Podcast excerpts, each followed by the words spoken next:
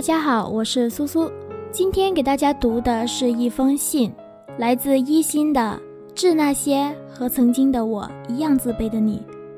如果有喜欢这篇文章的，可以在豆瓣上搜索“一心”。希望大家能喜欢这一篇文章。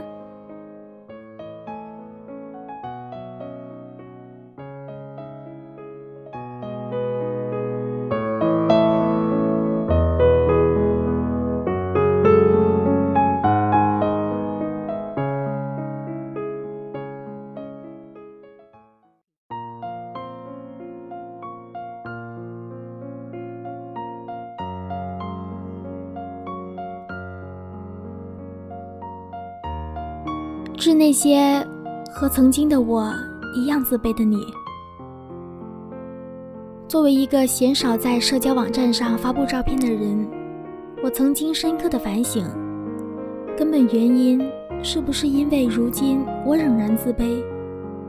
这也正常，长相差强人意，身材马马虎虎，总有一些自卑的理由。有时候看偶像剧。看别人的高中都风生水起、热烈恣意，我的心底常常愤恨难平。因为纵观我的青春期，简直可以用灾难二字来形容。我那个时候是个小胖子，经常因此而受到朋友们的调侃。比如，我站在窗前忧郁地说：“学习太累，真想跳下去一死了之。”朋友立马接一句：“别，别把地球砸穿。”胖，意味着我很少能买到合适的衣服，永远不能指望一个常年穿深色运动服的女生能好看到哪里去。胖不说，我还经常生病，一个月里总有好几天的时间要吃药，甚至打针。生病带来的不适。给我一种很消极的暗示，即使窗外的阳光再好，也觉得心头昏暗。所以，我不仅羡慕那些花枝招展、袅袅婷婷的去练习舞蹈的艺术班的，我甚至羡慕一个从不生病、走路矫健的像一头小鹿的女同学，她看起来永远那么的活力满满。除此之外，我还不会唱歌，不会跳舞，不会任何乐器，几乎没有任何特长。所有属于少女的光芒，一到我这里，就变成了一派的暗淡。这样那样的原因加起来，便组合成了一个自卑的我。每次语文老师让同学们上台去朗读一段文字的时候，就是我最恐慌的时候。即使不脱稿。我也能感觉到自己在不停地打哆嗦。台下几十双眼睛，每一道目光都是探测灯，让我的紧张和心虚一览无遗。上了大学之后，我倒不是主动去克服这种自卑的，而是被逼的。我们班有一个很认真负责、积极踊跃的团支书，一心为了班级的荣誉着想。但凡有什么比赛、竞赛，他总是在不打招呼的情况下就给我们报上了名，以此来逼迫行为散漫的我们去参加比赛。所以，我被加入了长跑队，被报名了朗诵比赛、演讲比赛，甚至我最害怕的数学竞赛。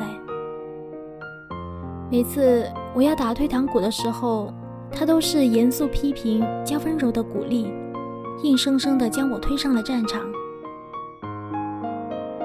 终于有一天，我发现自己站在台上不再紧张害怕，即使是即兴演讲也能游刃有余。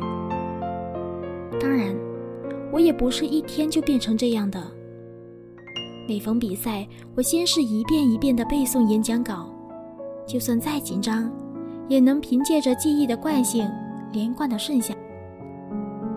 后来去了越来越多人的面前演讲，听他们给我提意见，然后一点一点的对着镜子修正，终于我也变成了一个有台风的人。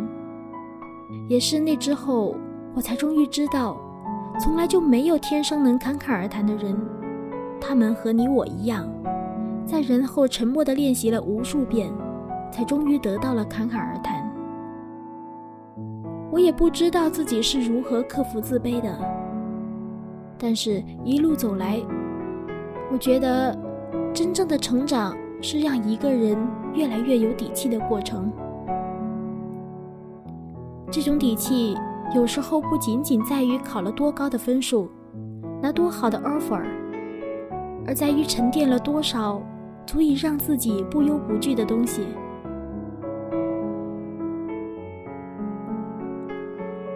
在克服自卑的路上，我不过用了最笨拙的三个方法：学习、读书和思考。即使现在告别学校开始工作，学习仍然是最能给人带来底气的方法。掌握一个新的技能，考下一门含金量高的资格证书，在工作中不断的积累行业经验。这种学习当真是逆水行舟，不进则退的。学习或许不能立竿见影的为你带来一个高薪的工作，但至少给了你。找到高薪工作的可能性，也顺带着给了你用高薪工作来证明自我价值的可能性。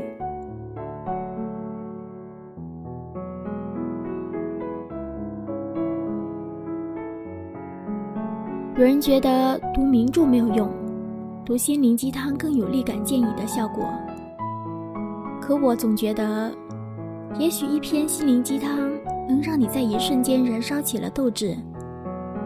可很难指望他去拯救一颗卑微的心，反倒是那些流传了数百年的名著，那些隐藏在字里行间的真挚、善良、美好，足以能够让你在暗自哭泣的时候，因为一个遥远的、未曾谋面的惺惺相惜的人，也曾走过相似的痛苦，而心留余温。我想起。自己在情绪波动、忧郁、绝望的时候度过的日子，还是那些书拯救了我？那些伟大的、踽踽独行的灵魂，甚至那些充满力量的只言片语，成了我最好的止痛药。读书也总是让人产生一种错觉：一个人悲欢离合的一生，在五六百页中便可以尽诉，而你以造物主的身份俯瞰万物的时候。眼下的痛苦，不过是漫长人生河流中的一个最微不足道的浪花。忘了是哪个哲人说过，思考是人与人之间最后的区别尺度。在这个信息爆炸的时代，越来越多人沉迷于微博上的搞笑动图和段子，沉迷于一遍一遍的刷新朋友圈，查看他人的最新动态。却鲜少有人愿意，在人潮拥挤的嘈杂生活里，像古人一样，吾日三省吾身。他人走过的路，也只是参照，从自己的跌倒中思考为何跌倒，才会让自己走得越来越顺遂。曾有人发邮件问我，是如何变得内心强大的？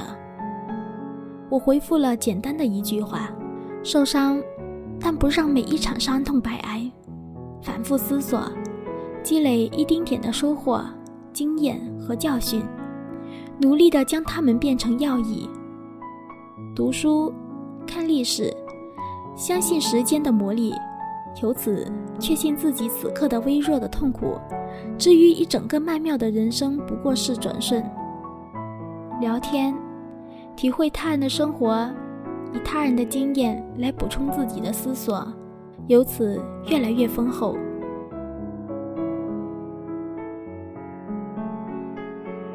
可事实上，我当然不是天生就内心强大，不过是在一路走来的过程中总结了这些所谓的要义。这年头，大家都依赖鸡汤，甚至鸡血，殊不知。真正给人带来自信感的，绝非是仅仅的鸡血。工作之后，经常要在领导面前汇报工作、发表感言。最开始，一看到台下一群西装革履、严肃无比的领导，也会觉得紧张。后来的解决办法，倒不是上台前给自己拼命的打鸡血，而是在台下一遍一遍的查阅资料、修改工作总结，再往前推，也不过是将工作做得更好而已。如此，才有底气的去从容的面对台下那些目光种种的疑问和提问。所以，克服自卑、懦弱、紧张的方法，不过是通过自己对自己的磨练，变成一个更好的自己，变成一个让人心悦诚服的自己。这个世界上总有解决问题的方法，觉得胖就减肥，身体弱就锻炼，写不好就多写。也许，经过一万种的尝试之后，你和我一样。仍然有一些的自卑，但至少，我们终于能够坦诚又宽容的爱这个不完美、略胆小，却总是在进步的自己。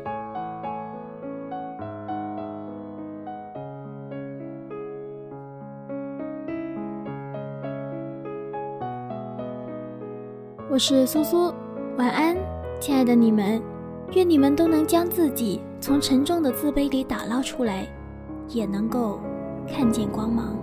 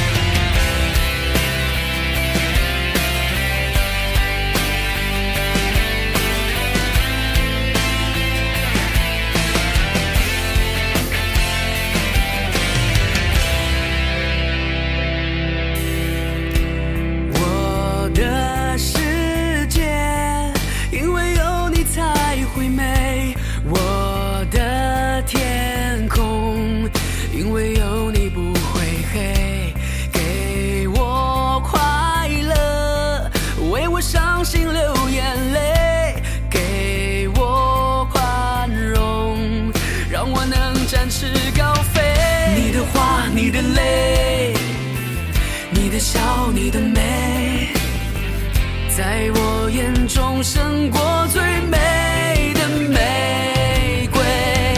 抱着梦往前飞，不逃避不后退。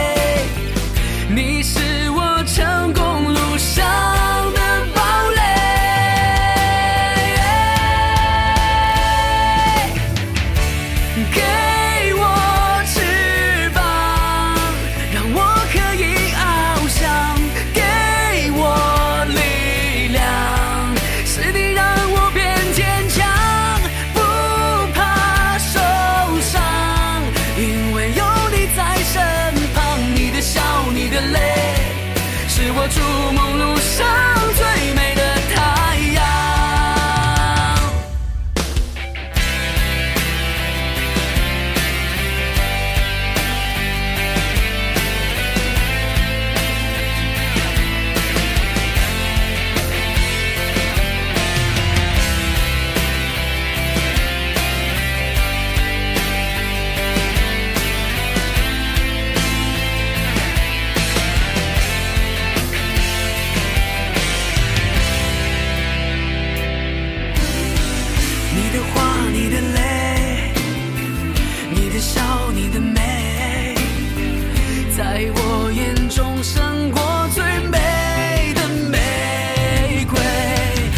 追梦往前飞不逃避